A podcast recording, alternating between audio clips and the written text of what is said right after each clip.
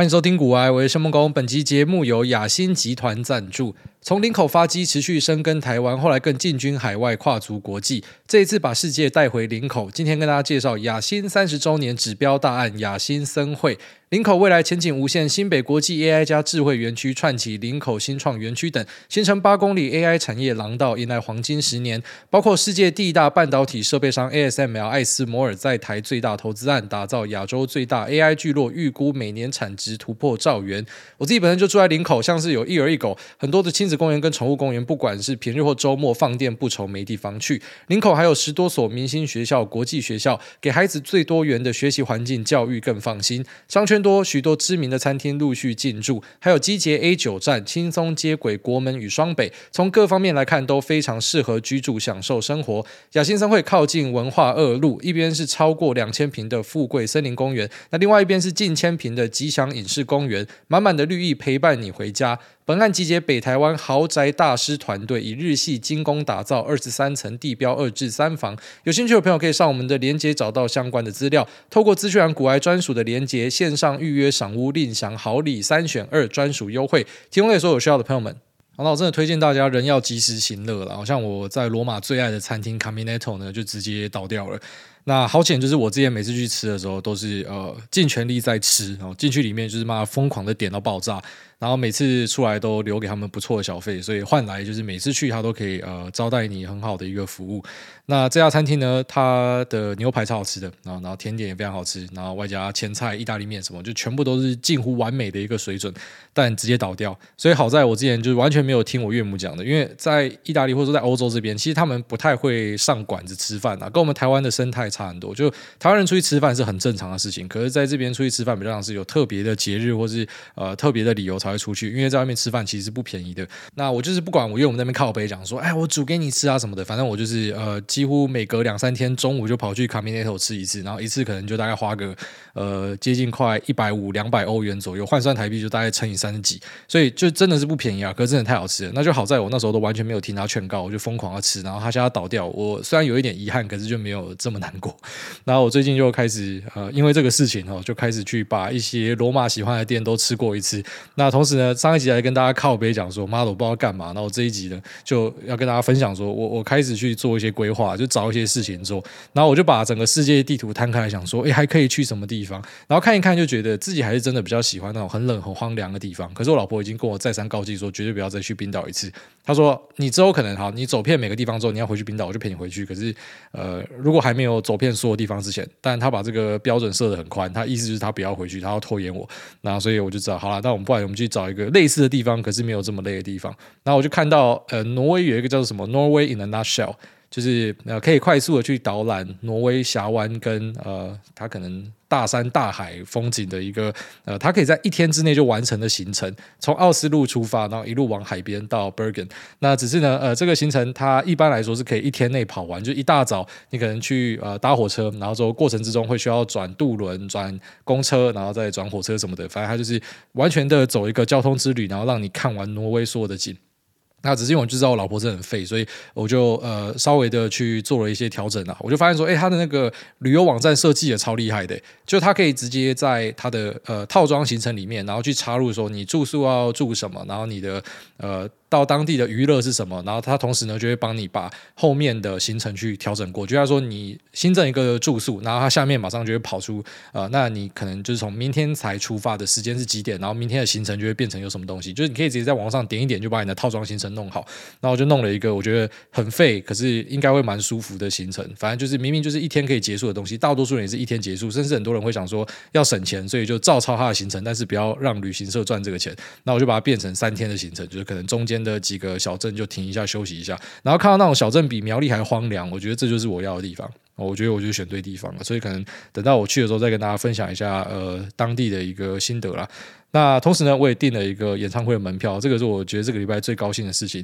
我订了一个叫做 Kaleo 的团。那这个 Kaleo 团我之前有跟大家分享过，就是嗯上次有一次出去玩的时候，然后在大角呃越野车上面，那呃当时的那个情景跟气氛。这就是非常适合他们的歌，然后呃，导游就直接放了他的歌，就说啊，他是来自于冰岛的一个团，那呃，当时才知道说，哦，原来我很常听到的歌是是他们的歌，就很多时候我们只认得歌，可是不认得人。然后就从此那个 Kaleo 就变成我很喜欢的一个乐团。然后现在看到他要跑来呃罗马办一个演唱会，我当然是他妈二话不说就直接要买票。然后因为在脸书上面被广告扫到，然后去买票还吓到，干他妈的门票也太贵了吧！他的门票最便宜是九九九英镑，就换算台币大概是四万块。然后最贵的呢，可以到二九九九英镑。然后二九九九英镑的是他在前一天，也就是礼拜五的晚上，他就会去邀你，好像到一个什么呃 rooftop restaurant，就那种呃。顶顶楼的餐厅呐，哈，然后他会在那边做一个 live acoustic 不插电的表演。那同时你可以跟他的主唱跟团员 Q&A，然后什么拍照，会送你一堆礼物什么的。其实我超心动啊！但我现在在呃罗马这边的行程就是，我是礼拜五晚上录节目了，那我不希望去做任何的调整，所以我就只好放弃这样的机会，我就买呃第二 tier 就是比较便宜的门票九九九，然后九九九就是呃在礼拜六的晚上可以去。罗马的 Colosseum 就是竞技场隔壁有一个什么维纳斯广场，我都还不知道那个地方叫维纳斯广场，因为在我看来就是，反正因为罗马真的到处都是古迹嘛，所以你不会觉得它有什么真的很特别的地方。你大概去那边就只会注意到竞技场，可是你不知道其实竞技场隔壁的所有那些呃断垣残壁，其实它都是有名字的，它可能是某个神殿，它是某个什么纪念碑什么的。然后就是在呃竞技场隔壁的呃这个维纳斯神殿的遗址，然后要办这个演唱会，看看起来超帅的。那我第一时间有一点误会，我以为是像呃 Pink Floyd 之前有一个 Live in Pompeii，就是在在庞贝，然后他在一个像是竞技场的地方表演。我我以为我们要进去竞技场里面，所以那时候超嗨，你知道吗？看到门票靠背，妈四万块，干只能刷下去了，因为我们要进去 Colosseo，他写说 Live at Colosseo，然后后来发现不是，是竞技场隔壁的这个维纳斯女神的广场。可是其实也就是贴着了，应该是一个不错的体验。第一次买这么贵的门票，而且不是黄牛票，然后就它它原始的价格就这样。然后我看了一下，它好像有两百五十个位置，它给你编号，那我编号是两百零五，所以呃看起来票是没有卖完了。就是觉得，因为在欧洲这边，他们应该不会想要花这个钱。其实欧洲这边它有一个特点，就是因为深耕国内的旅游是非常方便的，所以很多时候呃他们去追星的时候也会很方便，就是从。可能各个国家飞过来，我在想，如果只是单纯的卖意大利人，应该是不可能卖到这样的一个张数，因为呃，他们真的蛮多东西都很省的。接下来这边你会注意到一个现象，就是说，呃，在路上的车子很多都是那种很小台的 Fiat，那呃，你会想象说，诶，意大利罗马或是可能米兰什么，你应该会看到很多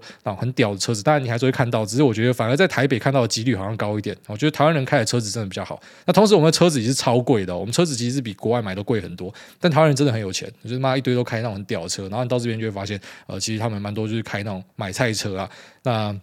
呃，在所谓的手机的消费上哦，就是在台湾你也是靠人手一支 iPhone 嘛，然后在呃欧洲其实比较常注意到，就他们用很多那种中系手机，就他也没有在差小，反正就是可以用就好。那可能在饮食上也是，就他们不会整天跑餐厅或什么的，所以他们其实诶，相较之下好像是比较省一点哦。他们也很少在买名牌包，就你注意到那种在背呃名牌包，特别是那种 logo 超大的，你随便看都是亚洲人，然后在 Chanel 外面会排队的，就几乎都是亚洲人，所以还还蛮神奇的。就他们是发源地，可是感觉他们使用的频率没有我们高。好，当然这个我没有去看详细的数据啊，我就用自己的体感去看。到的一个状态哦，说不定详细的数据不是这样子，但是我体感就觉得，哎，奇怪，我在台北看到这些呃名牌精品名车的能见度，好像是远大于在他们的发源地。想说到底是发生什么样的事情？所以像这种门票，我觉得呃当地人应该也不会想要买，就是像我们这种呃追星仔，然后觉得很酷才会想要买下去。所以呃不知道，我还蛮蛮期待这个演唱会的啦。那希望可以有一些。很棒的体会啊！那其实我觉得这一次的行程，呃，从一开始我来的时候是充满消极跟悲观嘛，想说干又要来了，因为每次来郑州很无聊。但这一次我做一些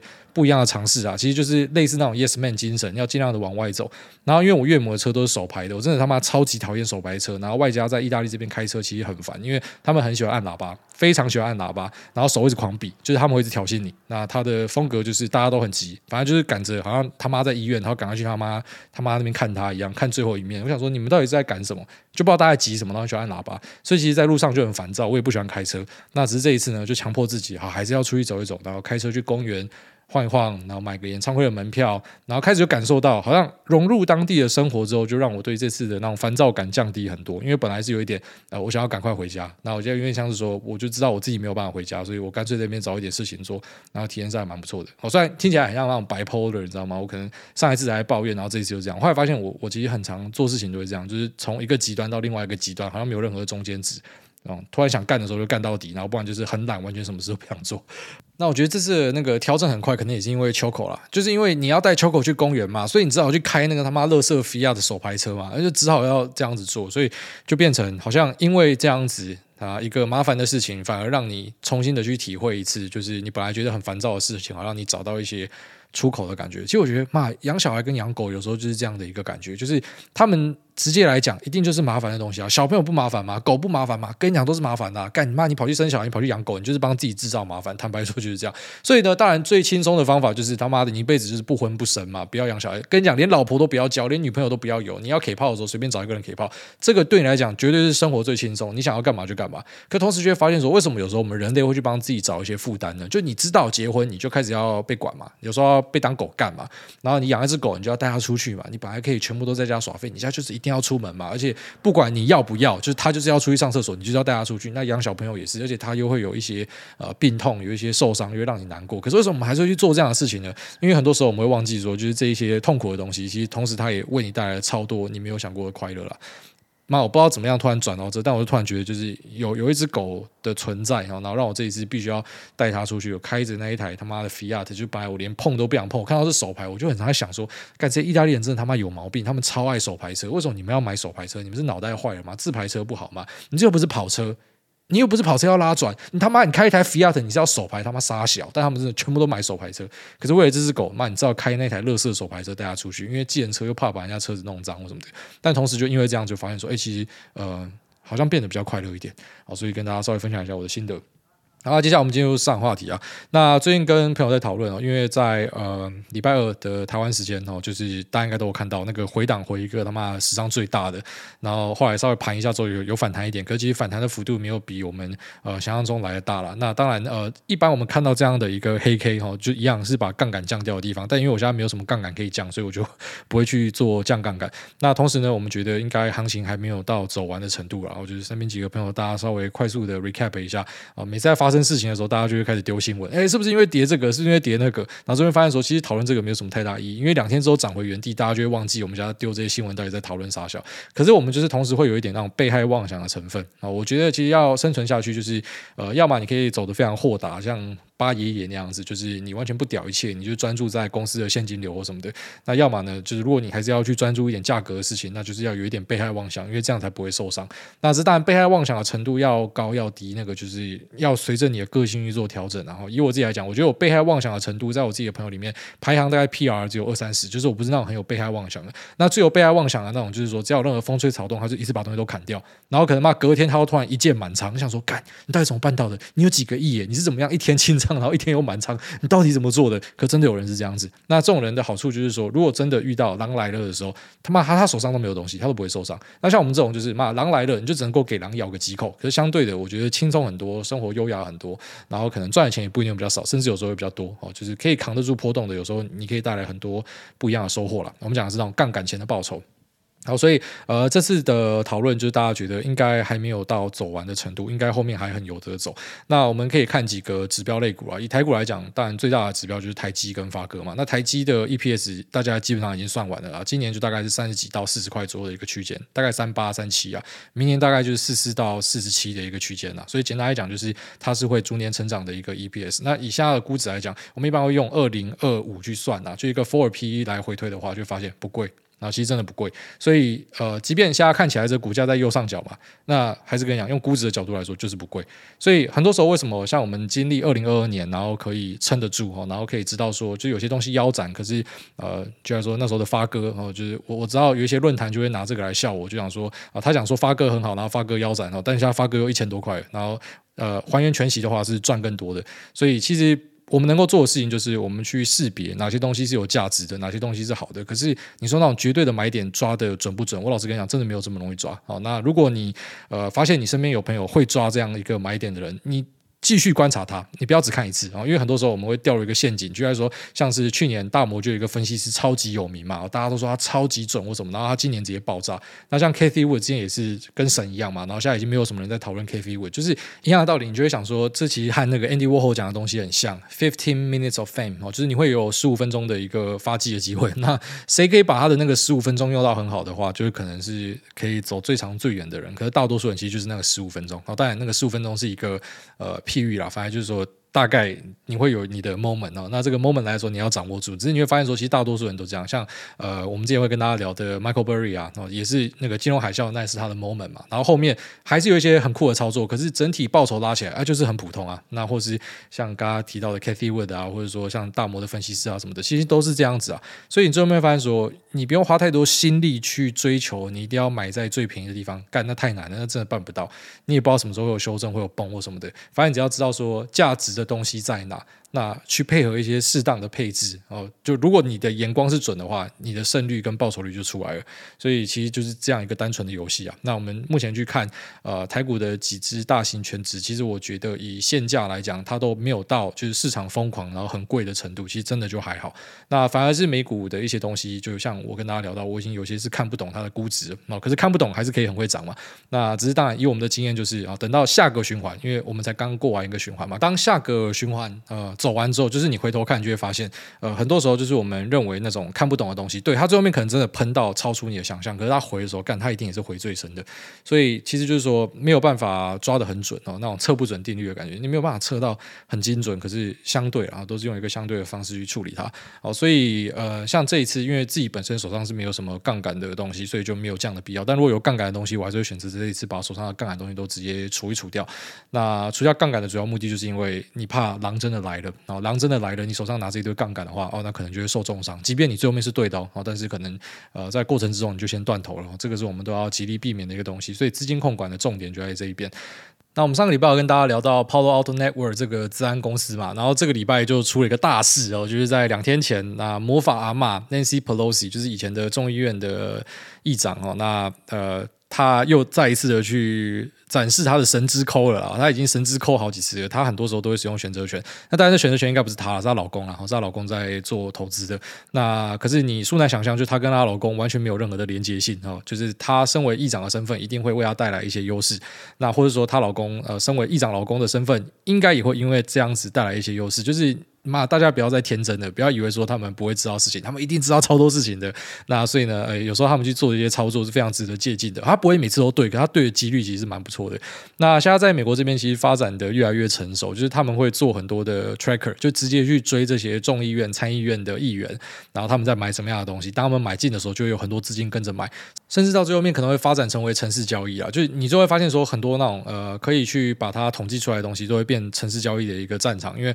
他就直接去去追可能。只要这个申报一出来，他只要看到名字，他看到 ticker，他可能就直接大单去敲进。那反正他赌的东西就是一个期望嘛，他可能过去已经去跑过回测，发现说，哎，这个东西是可以搞，他就直接这样搞。好但这个东西还是在美国市场，我觉得非常有效。就是今天只要一些德高望重的议员们啊，或者说政治人物，他们在买一些股票的时候，然后那股票后面的反应就会非常的剧烈哦。Palo Alto Network 在礼拜二的时候直接涨了七点多趴，然后在盘后又再涨了四点七趴，哈，就是直接骂喷烂了，从大概两百八十多块的位置，直接回到了大概三百二十块的位置超屌哦！那像这个就很坦白讲，就是赛道哦，这种就是赛道，你根本妈的不知道发生什么事情，就刚好妈的国会议员的老公跑去买哦，然后就就直接碰到烂掉。但其实像这样子的机会，我们在市场上你会发现说比比皆是啦哦，有时候会觉得这种生命中的安排很神奇，就是。嗯，好像有点像是不知道大家在做创业的人，应该很多都会有这样的一个想法：人对了，什么东西都会对啊。你那个团队只要是对的，妈的，你今天是卖咸鸭蛋，还是你是卖蛋糕、卖健身用品，好像都会对。啊，就是当然，我们有时候会需要一些专业人士的辅助跟帮忙。可是，当今天那个核心的人哦，如果他们的个性啊、人品啊、做事的操守什么是很好的话，那很多时候很多好事就会发生。那我觉得其实套用在股票市场也是，就是你尽量去挑一些很好的公司。好，所以很好的公司就是说，当然我们知道过去的绩效不代表未来，所以我们其实看的东西不是看过去的东西。你知道，其实很多人在讨论股票的时候，他会掉入一个陷阱，他所有在评论的东西都是过去的事情。可是，其实评论过去的事情对股票一点。价值跟意义都没有的。那，你要看的东西是未来的东西，就是它会不会更好。那所以在这样的状况之下，你如果专注在这些，你知道它在未来可能表现有机会会更好的东西上面，你会有很多层的保护啦。因为在股票的买卖上，其实它牵涉的东西非常广，因为你不知道每个进来的资金它的理由跟目的是什么，但是大家一定都有自己一个理由。所以当你今天可能先找好几个变音，把它锁死。然后这个变音可能是，就像说我自己对于筹码不是特别的专精嘛，所以我就放掉那个变音。但是我对于估值，我对于未来的发展，然后我对于呃一些趋势的看法，可能我知道这个东西是我可以做的事情，所以我就已经锁住几个变音了嘛。那等于说，在这几个变音的呃状况之下呢，我知道这个东西现在是便宜的。那你就已经把自己的胜率提高很多了，所以就会妈的，就会突然遇到什么呃，议长帮你买股票啊，然后或者说呃，突然间什么某个分析师去上修你的股票，就是你遇到这样事情的几率就会比较高一点了。好，所以这边稍微跟大家分享一下自己一个心得啊，当然这个不知道跟你舒服，也不知道跟你呃收割，就是我们这节目是不去做收割，老听众应该都非常明白，那种赛道就直接跟你讲是赛道，可是呃。如果你真的特别容易赛道的话，有时候这个东西它是有原因的，好，就是为什么你的运气会特别好？有时候我们去观察一下身边运气特别好的人，为什么他运气会特别好？其实你是找得到一些根据的，大概是这样的一个道理。那台股部分，先前我跟大家聊到 WiFi Seven 嘛，那其实 WiFi Seven 的类股很多也都在做动了哈。然后我觉得最近还有观察到一个神奇的迹象，就是前阵子大家很看坏手机的时候呢，但是手机的呃市场行情已经慢慢的走出来了。哈，就有时候我们会透过一些交互比对去观察、猜测，说目前市场的一些大资金他们可能在注意什么样子。的东西，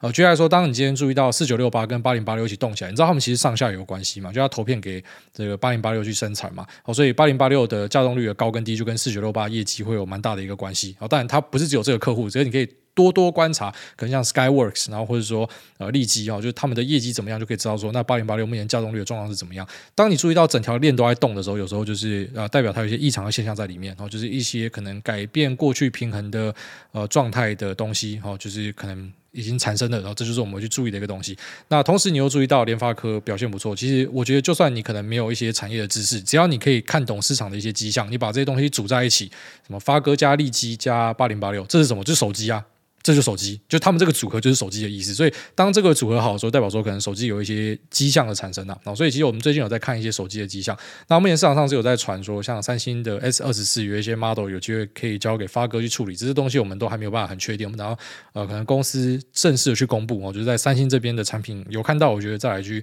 呃做评论会比较好。但实际上在市场上面就知道资金它就会提早去做一个猜测，就大家要去布局啊，去赌这个东西啊，因为那还没有正式发酵以前的东西，那个涨幅可能是最大的，所以有可能。有这样的一个发展，然后外加可能在呃手机市场这边，因为它在市场上算是可能目前最被低估的东西之一。好，连带的就像是 PC 也是大家没有这么看好的地方，所以可能资金有些往这个方向去做动，所以这也是像我自己去看戴尔的一个主因嘛，因为你知道它就是够便宜。那手机的部分呢？啊，其实目前在市场上的很多东西也都还是处于很便宜的状态。那我觉得它可能就会跟 WiFi Seven 的东西是一起做动了。就是说，在接下来的手机啊、PC，其实你会注意到，它不只是端出可能里面是 AI ready 的东西啊，它可能有些独显或者说有一些 NPU，它其实也会很多就会直接搭载着，可能像是哦 WiFi Seven 就一直推出出来了。那其实像这样的东西，你就可以把它简单的视为是高阶笔电。所以像我之前跟大家讲说，呃，电竞笔电，然后跟呃 AI 笔电，其实你可以讲得更白一点，他们就是所谓高阶笔电呐。就就这样就讲完了，就是高阶笔电可以做到这些事情。那他们只是可能用一个比较 fancy 的名字去套它，可是对它就是高阶笔电。反正你设备够好，你就是可以做到这些东西。那我认为说，这可能是市场后面他会去注意的一个重点，因为我们现在正在一个修正的第一天嘛，那说不定搞不好明天就弹回来，不知道。但假设修正正式发生的话，哈，就是在修正的时候，其实我还蛮喜欢的，因为很多时候你会注意到有些股票它虽然有跌，它跌不多；那有些甚至是它连跌都不跌了。其实修正的时候，特别是那种很大的修正，那种修出恐慌，你可以感觉出来说，在盘中很多人的蜜汁直接被打出来的那种瞬间哦，就是可能你已经注意到很多恐慌大逃杀。那恐慌大逃杀的一个现象就是，可能在卖盘这边是没有跟上的，卖盘已经整个是松掉了。然后买盘这边哦，一开始可能很扎实在接，然后一直被灌灌到后来，连买盘的张数都变得很少。这时候可能就是那种恐慌出来的时候，就那种急杀的时候。然后急杀的时候，其实呃以前的自己会很害怕，可是现在自己其实非常喜欢急杀的时候，因为每次的急杀，你就可以很快的筛选出说市场上哪边铁头仔最多，哪边死忠帮最多，就是哪些人他是不愿意卖出他手上股票的。好，就你们就注意到那种杀很深，就是大家愿意把东西卖出去的，可能就是大家在未来没有这么有把握、没有这么有自信的，那或者是其实车上筹码比较乱的，也会是这样的一个状态，就是很多人会抢着提款。那可是车上筹码超好的，就可能已经掌握在特定的少部分人的手上，所以他只要不卖股票，股价就是不会跌。好，然后或者是说，可能大家都非常看好的一个东西，你就注意到它比较不会跌。好，所以我觉得可能在接下来的。啊，一段时间，假设我们有看到一个修正的话，我我会认为说可以开始去往消费性的东西看。好，我们之前有一段时间，差不多半年前我在看消费性，那时候是赌说可能复苏的地板到了。好，那现在的逻辑不一样，现在可能就是赌说呃之后可能会上升，所以需要靠一些业绩去支撑。然后刚刚提到的一些公司啊，像是什么呃联发科啊，然后或者是利基，像是呃宏杰科，其实他们都是属于那种消费性的偏重比较呃占比大的东西。那当然还有稳懋也算是。那以及呃其实现在市场上有一些那种小型的题材啊，只是小型题材会不会对股价造成一些影响，我就不太。确定哦，就来说像是 AI Pin 啊，AI Pin 这个小东西，它其实在市场上有造成一些讨论。只是 AI Pin，我稍微就看了一下台股相关的供应链，它呃真的占比高的东西，其实就是 Front-end Module 的公司，它并不是可能很多人在讲的啊，那个某某代工厂，或者是说那种某某超大型的 ODM。我跟你讲，那个 AI Pin 它量绝对不会大了。它绝对不会大的，所以你找那种他妈几千亿市值的公司，你不如不要买，那个占比太低了，那根本他妈没有没有人会在意那样小东西，它就是可能炒股票的时候拿来用一下有，但实际上就是说这些呃消费性的东西，就是如果最后面呃有复苏的产生的话，哈，除了本来最重要的那种安卓啊，或者说 iPhone，然后以及可能 PC 之外，那可能接下来大家会找一些这种像是眼睛的东西，哦，那打牌胡牌需要眼睛嘛，啊，像这种眼睛又可以当成是一个去推估值的东西啊，它有什么样的题材，然后可能就可以把它推上去啊，所以我们在市场上稍微就。会去观察一下，哎，这个族群之间有什么样的联动性？那目前我看起来，我觉得呃，市场的论述是比较偏向可能消费性手机这边去啊。那接下来 PC 应该也是为大家注意的一个项目。一些板卡厂可能在过去它是长出这些 ODM 的，或许就是下一波资金有可能会进去的一个地方。那这是我。初步的一个观察，那当然，目前 IC Design 其实很多也都是有很强大的表现嘛。那当我们今天讲到 WiFi，讲到射频的时候，呃，大家可能也会很直觉想到另外一家非常强大的公司，也是我们之前很常讨论公司，但近期比较少讨论，是因为我觉得它没有什么故事，没有什么题材，就是瑞昱啊。那瑞昱的话，当然它在 WiFi Seven 的时代，它也会是一个很大的受惠者。只是呃，瑞昱这家公司呢，它有一个很特殊的呃专长，就是它是那种呃，你可以把它想象成是说 CP 值之王。Cost down 之王了，也就是说，我会觉得它比较像是第二梯队的东西，就是它第一梯队的东西，我可能会选择，觉得说像发哥跟发哥的狗儿子达发，然后或者是可能像是利基什么，就是就这样的公司，他们是比较偏向第一梯队，可能就是在技术力上面哦很强大，那同时可能可以很快的获得一些品牌商采用的公司。那接下来可能到第二梯队，就是像瑞昱这样的公司呢，也是我们会想要看的，因为瑞昱它就是在 Cost down 的部分是非常的强大，所以等到一个技术可能开始走向成熟之后，它就会展现出它非常绝伦的一个竞争力啊。那这个东西，但我们都是只聊基本面的东西哦，就是说你在后面就是会看到，你就一定会看到这样的一个现象产生，就是等到的技术开始成熟之后，它会用很强的价格竞争力，然后拿去很多的市占。那只是呢，在股价上我们不太确定，就是我们的安排上会觉得，哎，它是可能是第二梯队，就是等到成熟之后它才会反应，但不一定，有时候它就会提早先反应，因为市场上的人有些去呃提早猜想有这样的一个可能性啊。所以稍微跟大家嗯。呃稍微重点揭露一下，因为我们又看到一个修正嘛，那只是以我自己来讲，因为我现在手上没有杠杆部位，所以完全没有任何的感觉，然后只是专注在找说，就是你们在那边大逃杀的时候，因为我昨天半夜也没有睡觉，因为我起来打电动，然后打一打，顺便看盘，然后就就注意到真的是杀到那种呃。汤汁都喷出来，直接杀到流汤了。像我自己手上也是回蛮深的，可是同时是觉得还蛮兴奋的，就是可以去注意一下哪些东西可能还是维持很强势的东西，然后去呃稍微的把自己的部位做调整。好像我觉得选择可能去做收敛，就是去往那些还很强的东西。然后如果那又是你自己正在看的东西，但但最好哦，就是去选择这样子的东西。那至于在美股部分，我觉得嗯就还是非常好。其实美股真的今年至今的表现呃太意外了，就是完全好像不用回档一样，就是只会上涨。呃，美股真的是整个做到坏掉，所以呃整个看起来我觉得市场。还是没有像我自己跟大家讲的，我认为，嗯、就是可能进入到一个很乐观的状态。其实现在相较于，就如果你有经历过二零二零、二零二一的，你就会知道，现在的热度跟那时候比根本没得比。那时候真的热度太高了，现在真的还好。哦，只是我自己观察的一些指标，呃，就像说像。我会去注意一些小型股嘛，我觉得小型股如果推上去，就代表着市场开始回到乐观了。然后或者说一些呃研究报告，我会去注意说 long only fund 他们的资金状态是怎么样。那目前这都没有看到，但是有一个比较意外，就是比特币已经快推到新高去了。啊，其实比特币在我自己的认知，我会把它当成是一个风险偏好可能最高的人才会买的东西。所以当比特币它正式的喷到可能很很上面的时候，或者说开始新高的时候，可能就市场正要准备进入疯狂的时候。就是市场开始疯狂的时候的一个迹象就是这样，搭配小型股。只是这一波比特币的走势很明显是比小型股强很多。那我觉得可能是因为比特币这边也开始去凝聚了一群就是币圈那种真的很铁头的人，所以他们不一定会等到你知道，像股圈的人会他膨胀到要去买币的时候，就是代表股票这边已经太乐观了，他才会这样做。所以我可能是用股圈的思考去看，我没有用币圈的角度，就是他们可能平常有事没事就已经在里面，妈的。厚的厚厚到底，它没有在差小的，所以这可能是就是我我注意一下它呃这个表现比 RUT 好的一个主因啊，因为我本来猜想会是 RUT 会先上去，然后才会看到比特币上去，之下比特币已经先走起来了啊，那。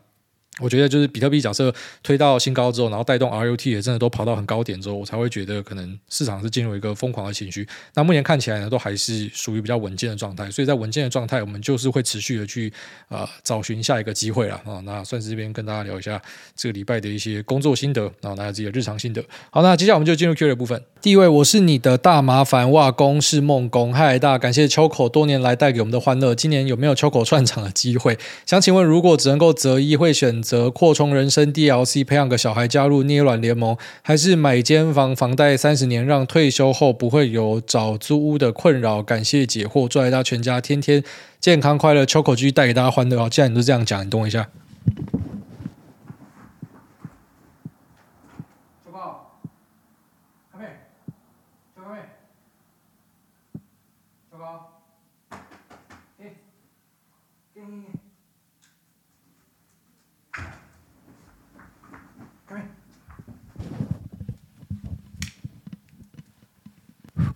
好，秋狗讲两声。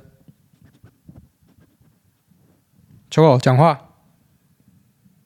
秋狗，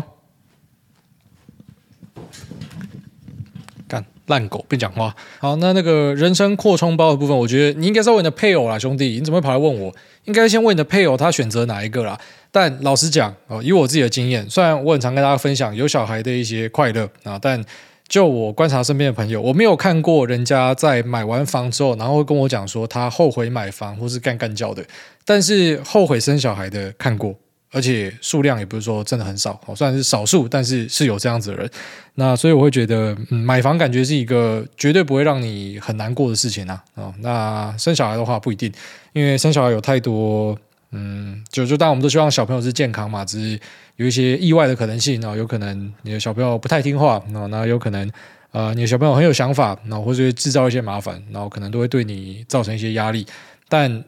呃怎么讲，就是如果用快乐的上限来讲啊，我觉得你买房子你很难真的非常非常快乐，可是养小孩你可能可以非常非常快乐。但用下限来讲的话，呃养小孩可以造成的下限有时候也蛮深的哦，但。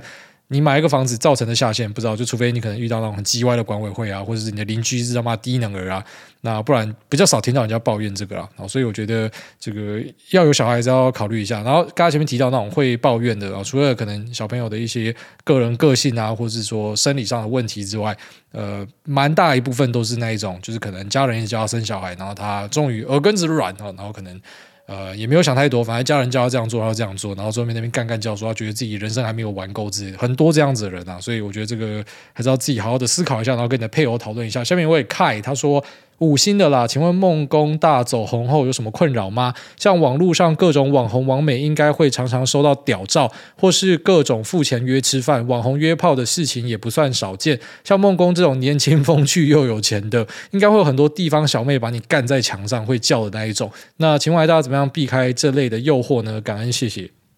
呃，我觉得。你只要没有对外去伸出你的手啊，就是表态说你想要这样子搞的话，这些事情一般也不会真的找上你啊。那当然可能也是因为长得不够帅了。就我还真的没有遇到这样子哦，是有蛮多啊听众会来跟我互动，可是从来没有人跟我讲说什么，哎，你要不要来我家看我的猫会后空翻什么的。然后一般讲说什么想跟我爱爱的，就我跟大家聊过嘛，九十九趴都是男生，然后剩下一趴是大头贴放风景照的哦，所以还真的没有遇到，就是可能有一些什么约炮啊，或者什么有的没有的，目前是真的没有看过。那至于呃被付钱约吃饭，这个也没有，但确实是呃饭局的频率变高了。但你只要懂得拒绝就好了。像我就很常会讲说，呃我要照顾小孩啊，或者是什么有的没有的，反正我就会找一些理由把它推脱掉。也不是说什么我不喜欢大家这样讲，好像不知道有些要饭局的人，他假设听到这个觉得说你这很鸡歪，不是啊，因为我本身就不喜欢出门啊。那呃，我现在如果真的出去吃饭的话，我也是只会约中午，就是晚上我会觉得我要带小孩，所以应该是因为我的生活虽然说没有很规律，可是也很规律啊。没有很规律的原因是因为我好像还蛮随性，想干嘛就干嘛。可是规律就是有些事情我就真的不会做，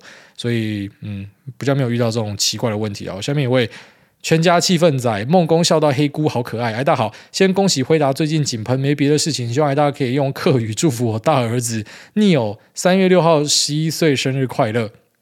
哎，你哦，三月六号生生一岁生日快乐！玩的，客家话有点不会讲了。挨大是他的偶像，他常常自称思考逻辑跟挨大有八十七趴像，还会帮他妈分析要不要开杠杆。我只奢望他有挨大的成就八十七趴就好，然后写字写好看一点，不要常常一个人发呆。谢谢挨大，希望国外手上的持股一样可以大爆射，爱您哦！非常谢谢这位地方妈妈。那也谢谢这个呃地方小听众 Neil 的一个支持。那至于他讲说这个呃 Neil 的写字写得很丑，然后常常一个人发呆，这两个就是完全我会做的事情。那我写字也是不好看的那一种，但是我写字呢跟我的长相一样，非主流的帅，就是大多数人不会讲好看，可是有些人觉得说我字很好看。那我的字我觉得就是蛮鬼画符的。那桌面也是很长很凌乱。那再来呃像是发呆这个也是很常见，放空也是很常见，所以这个是我很常会做的事情。所以不知道，就如果你觉得你儿子要向我看齐的话，那他做的这些事情完全就是我会做的事情。那至于讲说什么成就八十几吧，其实我真的没有什么成就啊。我觉得，呃，我做的事情是比较那种独善其身的东西。好，那后来意外的录了一个节目，才有机会跟大家分享。然后可能不知道有有有带到一些人可能观念上或什么的。但在这之前，我比较像是那种独善其身的工作啊。那我个人会觉得，嗯，真正值得大家要学习的、当榜样的，应该是那一种他的。呃，付出呢，其实对社会上的贡献是很直接、很明显的，像是什么医师啊、护理师啊，呃，或者说学校的老师或什么的，我觉得这些都是很好的榜样啦。那至于如果要把我当榜样的话，我觉得不知道，就就从现在开始，可能要多看一点英文的东西。哦，虽然有时候而且我在想说，英文应该已经不是一个重点，因为现在的 AI 真的太厉害了。我觉得就是会造就我可以做下的事情，很大一部分是英文的能力，然后再来就是呃，可能就是面对挫折不容易被打倒的能力，有一种那种死了算了的想法，然后所以会觉得，当我今天可能真的遇到不好的事情，反正我最差就是妈的，我就去路上睡觉嘛。所以既然有这样子，你知道说破釜沉舟的意念，你知道最差，你他妈你也跟你也愿意跟他拼下去的话，我觉得面对大多数问题应该都不是什么很大的挑战。然后下面一位。M N O D O 二三五梦工她老公梦萍我老婆五星吹爆好节目陪伴我跑步训练日常想起来到帮我跟梦萍宝贝说谢谢你无私奉献跟包容我的坏脾气爱你感谢梦工大祝投资大报社赚到盆满钵满全家平安那这是为什么有时候我会觉得我还蛮喜欢我听众的原因就是我在那边呃随便干搞一下说啊那个古还是节目的名字然后现在很多人就直接就就就改了然后就叫我的名字然后不然就是每次问问题在那边拧来拧去的我真的觉得就是。啊，我觉得我们听众都是很好的人，然后那也祝你们平安、健康、快乐。那梦萍宝贝，呃，爱你好。那下面一位。四十小社畜，我处我骄傲。感谢那些一脸稚气的人生导师型网红，呼吁大家不要认真工作，领多少钱做多少事，一起骂老板、主管都是废物。让我们这些平庸的人，只要稍微努力，展现一点奴性，就可以获得老板的青睐、升官，成为大家口中的废物主管。不然我这种程度，以前只能够一辈子做小职员。希望这些网红可以继续呼吁大家躺平摆烂，一起愤世嫉俗。想要了解如何能从股癌。听古癌就能领悟职场生存之道，记得关注、按赞、私讯我，将获得限量的独家小秘方。呃，对啊，完全就是认同现在，外面的毒鸡汤真的是非常多啊。只是我也呃不会想要去，就是说去抨击这些人，或是去呃干屌或怎么样的。反正有人问到，我就稍微讲一下我的想法嘛。我就觉得。那种可能鼓吹什么气成长的，啊，跟你讲说什么人类不需要成长啊，我们物质欲太高啦，或者跟你讲说啊，其实我们不需要努力啊，因为早就已经是天注定啦，爸妈就是小孩的起跑点啊，完全认同啊，爸妈确实就是小孩的起跑点啊，那只是不代表说你的起跑点比较差一点，你就没有办法跑得远吧？那我就像是可能呃，大家很喜欢讲嘛，什么比尔盖茨他老妈怎么样，什么巴菲特他老爸怎么样，你要想一下，他们两个是首富等级的，他爸妈不过就是可能条件比较好的人。那条件比较好的人，你可以每个都变首富吗？不是这样嘛？那或是有些可能是矿工的小孩嘛？那后面也干到医生，干到总统嘛？就是你要知道，是世界上有很多这样子的案例。当然，如果你的爸妈给你的起跑点比较好的话，你是真的比较容易啦。啊，但我会尽量建议大家不要整天有这种愤青的思想，整天愤世嫉俗，然后觉得好像妈的全世界都欠你。虽然以前我有过这种想法，我相信其实你刚毕业，那如果你家里不是特别优渥的，你一定有这种想法啦。你走在路上哦，你走在路上，你就在想说，靠北，像你们念大学的时候，为什么有些人可以住家里？他家就在旁边，为什么他家的房子几千万？为什么他可以住这里？然后或是说你出社会的时候，然后就会想说，靠北，台北市这些房子到底都他妈谁在买？对不对？然后一些买房子的人还要上论坛去那边干屌，在那边讲说什么？其实买房子很简单哦，什么三十岁就买房子啊？你现在长大一点就知道说这些人，你要么是做黑的，要么就是运气特好，然后要么就是家里有帮忙嘛，就只有这几个选项嘛，没有别的选项了，真的。那只是我们也不会因为这样子就去 diss 别人或什么，就知道说就是每个人条件不一样，你整天都在看别人的东西，你只会很痛苦啊。所以你能够想的就只是，你就拿到这个牌了嘛。牌就发给你，你只能够把它打好，不然你要怎样？你要自杀重来吗？你还能怎么样？你懂我意思吗？这很多人就会选择他自怜自艾，然后整天舔自己的伤口，所以他就会看这种鸡汤的东西，然后就开始呃加入这种愤世嫉俗的行列，然后就会去看一些 YT 的影片，可以讲说什么呃放弃成长，弃成长，什么人生都是运气啊，不用想太多啊什么的。啊，如果这样让你舒服的话，那你就去这样做吧。其实我觉得最终嗯。这样子的人只会越来越多，就是我们慢慢的，其实很多东西我们是走在欧美后面的。我觉得台湾现在还算是比较正常一点，可是后面一定会开始很多。就举例来说，我我在欧美的 TikTok 最常看到的东西，就是可能今天马斯克做了某个东西，然后下面就会有评论写说，这不是马斯克做的，这是马斯克下面的工程师做的。反正就是要剥夺掉这一些呃资本家或者是所谓的主管啊、呃精英分子啊，他们的努力呢，都是因为他们靠赛了哦，就是呃根本没有看到他真的有有白手的部分哦，他要么就是去杠杆别人的财富。要么就是杠杆别人的脑力，他都没有努力。好，那这么简单，你为什么不做？哦，对不对？如果这么简单的话，好像你讲这么简单，怎么说？哦，没有，因为我爸妈不是这样。好，那那如果是这样，我们也不用讨论了。就你会发现，这边就是不用不用讨论，因为每个人认知不一样嘛。他他怎么样，就是无法懂你在讲什么。可是我会觉得说，大多数人应该过了大概三十岁左右，就会开始意会到说，你的人生就是要靠自己打拼啊，就这样。那你爸妈有给你，你很幸运啊。那这种人就尽量不要太膨胀，不要去刺激别人。那如果你爸妈没有给你，啊，你又能怎么样？你只能够自己努力看看嘛。所以就是这样，所以我觉得不要太容易觉得可能妈的主管都是可能很会捧懒趴的人哦，然后老板都是靠赛，老板都是只是敢冲嘛，他只是敢借钱，那你为什么不借钱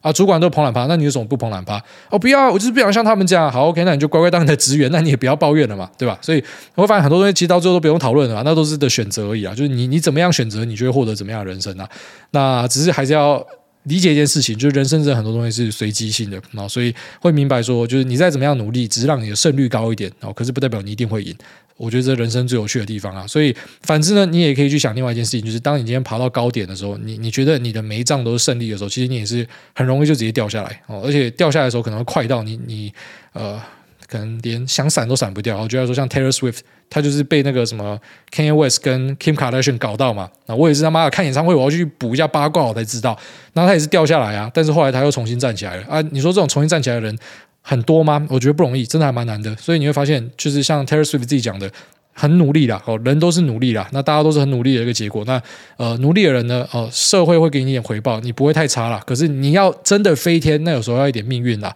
只是因为我们没有办法决定我们的出身嘛，所以我们只能够把下的事情做好，然后不要整天讨厌你的老板，讨厌你的主管，你就试着融入嘛。那不然你就去山上住嘛，就两个选项。下面一位。宜兰红梦宫三月才能领年终，小梦您好，二零二四要来许个愿，希望古癌每集的时长都可以增加到一小时，让我们这些小听众每周有更多时间可以听古癌考考爱您。By the way，身为原住民，老板说我今年的年终要等到三月才能领，问他为什么，他只回我说翻山越岭，我听不懂，恳请癌大解惑。抱歉，我也听不懂。那前面讲那个呃一个小时应该。没有办法，就我觉得四十几分钟差不多了。那偶尔不小心录到五十分钟，这这是一个极限。因为我觉得一个小时有点太落落长，干在听课是吗？好，四十几分钟差不多了。下面一位被当三颗的可悲顶大混血仔第一次留言，挂刚从安卓跳槽，然后从大三听后面被卡掉。想请问梦工大大一，美金汇率是不是短时间内都回不去二十七了？二，承上提要投资美股的现金。与其等汇率降低一次买进而放银行等着被通膨吃掉，不如定期定额买美金摊平汇率吗？祝福梦工大大全家身体健康，万事如意。我觉得你就走自然避险就好，一般人就是这样，反正你就是有一点美元，有一点台币，然后你每次要买美股的时候，你就换一点换一点，这个就是你能够做到最好的一个自然避险了。你用配置的方式去 counter 掉一些可能的风险，我觉得这是一般人可以做的，因为你要去盯汇率或什么的，其实我觉得汇率是比股票更难的一个战场啊，然后所以你就尽量就好，然后再来讲说会不会都回不去二十七了，有没有办法回去二十七，我是不确定啊，可是调回去二八二九，我觉得你早晚都会看到啊，那就是一个周期循环嘛，其实就几年来都是这样的一个状况，在过去的十年来啦，那反正就是下一个降息，或者是假设又出了什么大事要 QE 或什么的，那台币就可能又再一次的强升，然后这是有机会可以见到的事情，我不会觉得是特别意外的东西。那反正你要投资美股的话，我觉得不用刻意的去做择时，然后或者是呃汇率要怎么样去做刻意的避险，应该是没有必要。但如果你真的很在意这件事情的话，其实你可以找到市场上有很多呃有做汇率避险的产品，只是我觉得那个产品其实没有比较好。好，下面一位 P O Y。P O I Y Y R R 玩世不恭谢孟恭，哎大你好，我刚刚帮你想了 slogan，呃，这个玩世不恭呢是我小学二年级在联络部就收到的一个评价哦，然后我妈其实有一点生气，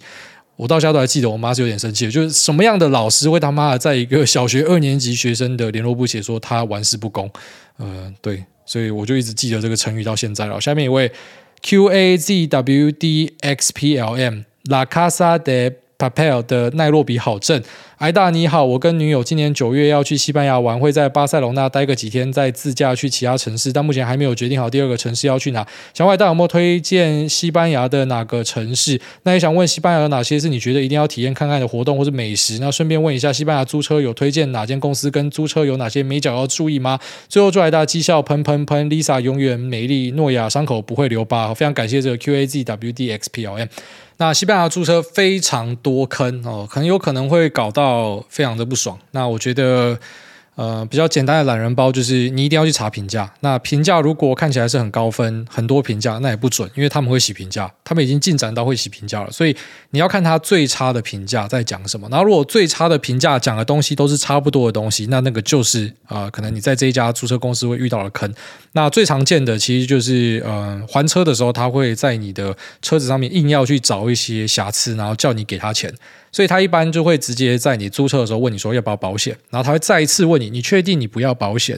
哦，你保险的话就不会有什么事情哦，都都都长这样子。那确实你买保险，他一般就不会再刁你，好，除非你撞一个大的，然后那种小的伤痕都不会刁你。可如果你没有买保险的话，你还车的时候，他就拿一个手电筒，然后整台车非常仔细的照。我看过比较夸张的啦，然后他是会到你的那个椅子下面照，说这有一个水渍，然后叫你付他可能几十 euro，然后外面然后这个有一个石头弹到的小痕迹。你他妈，你用相机都拍不出来的，所以你以为说什么？你出发前你。那绕着车子拍照没问题，我跟你讲还是有问题。那种超小的，他在拿胶带贴起来，他就每个都贴起来，然后叫你总共要给他多少钱，超多这样子的坑。我觉得西班牙人真的很好，而且环境也很好，那也非常友善，也很好玩。但就是租车这个是一个超大的问题，而且是非常有名的大问题，所以千万要小心。然后即便是连锁的那种大型租车，我不知道是因为在那边是加盟形式还是怎么样，但他们也会有这样子的 tourist trap。那我就不点名是哪些大型连锁，但是真的很常见。那如果要尽量去避免这样的坑的话，就不要找机场附近的租车，你要找市区里面，也就是说，你到市区再去租车，那可能几率就会比较低，就遇到雷击就比较低。但机场你仔细找，一定也是找得到，但一定要注意看评价，好不好？然后要知道这个保险的陷阱，这个是他们最常发生的东西。那再来讲说。呃，还没有决定第二个城市要去哪。我觉得巴塞隆纳就超好玩，它有超多东西可以玩。那如果你是高地粉的话，你根本连看都看不完，你可能在那边玩一个月都不够了。那在市区里面，我特别喜欢就是西班牙的市场，我西班牙的鱼市场或什么的，或者他们在地的那种什么中央市场，那个都是超好玩的地方。市场是一定要去的。然后等到你呃市区玩腻的话呢，往东北角 Costa Brava，就是它沿路的城市，你可以 Google Map 打开来，然后反正就是每个有城市的点都可以去点下去，然后看一下照片哦。你觉得喜欢哪个就去哪个。那基本上我会觉觉得每个都很。漂亮，而且可能每个人喜欢的点不一样，但每个都值得一看。那如果是往呃下的话，往上是 Costa Brava，往下的话就是一路开到 Valencia 啊，瓦伦西亚。那那瓦伦西亚也是一个我很喜欢的城市。那沿路也是很多的小镇都很好玩。那瓦伦西亚这个大城呢，它也是呃有有很多吃的、很多玩的东西啊。那你说还有什么可以注意？我觉得佛朗明哥可以看一下。就如果没有看过的话，我觉得还蛮有趣的。那吃东西的话，我很喜欢吃 churros，他们的 churros 不会给你加什么肉桂，我真的是不懂他妈谁巧哪帮会加肉桂。但在台湾你几乎能点到，就是他一定都会他妈的强迫你吃肉桂。那那边就是比较偏向它就是糖粉，然后或者是巧克力两个选项。我觉得吉拿棒是必吃，然后再来呃肉类是很有名的，海鲜的话呢也超赞。那其实我我我觉得西班牙是一个旅游天堂啊。那你你从可能当地的呃那个观光客组成就看得出来，有超多英国人哦，反正那种很多西欧、北欧的都会跑来这边，那就是一个 top destination 啊，就大家都会去，所以。一定是好玩的啦，只是一些坑要注意哦。就是我觉得租车就是一个超大的坑，然后再来就是他们的人其实非常友善，呃，其他应该都不会有什么特别的问题。哦，要注意扒手啊，不要太张扬。那如果今天是呃长得比较像观光客，就是你会背大包小包的，哦，一定要东西背前面，然后不然就准备一个暗袋，就是可能当兵会偷带手机那种暗袋，藏在你裤子里面的，把钱放在那边，因为真的很多扒手哦，所以这个是你要稍微注意的地方。好，那下面一位。海巡实在不方便。二十六岁游戏业文组帕鲁，诸位您好，谢谢您平时的优质节目分享。小妹本月遇到一个焦虑症朋友来求助，他妈自小情了家暴，又信教且有忧郁症。这种这种完美组合啊！去年中被杀猪盘诈骗，又开补习班，早上搬出跟男友同居进修的她借钱，她被妈以死相逼，去跟银行借了三十万信贷，利率八趴，绑约十二期，接着就被男友甩了，她受不了封锁逃跑断开关系，但妈妈仍持续纠缠，所以能否开导为他指明方向？感恩爱您片啊！我觉得这个就是。遇到那种给狗干的，这个这个真的是有时候要断舍离啦，不要有那种很传统的思想，就是说啊，妈妈终究是妈妈。就当你今天帮到一个程度，他可能会带你一起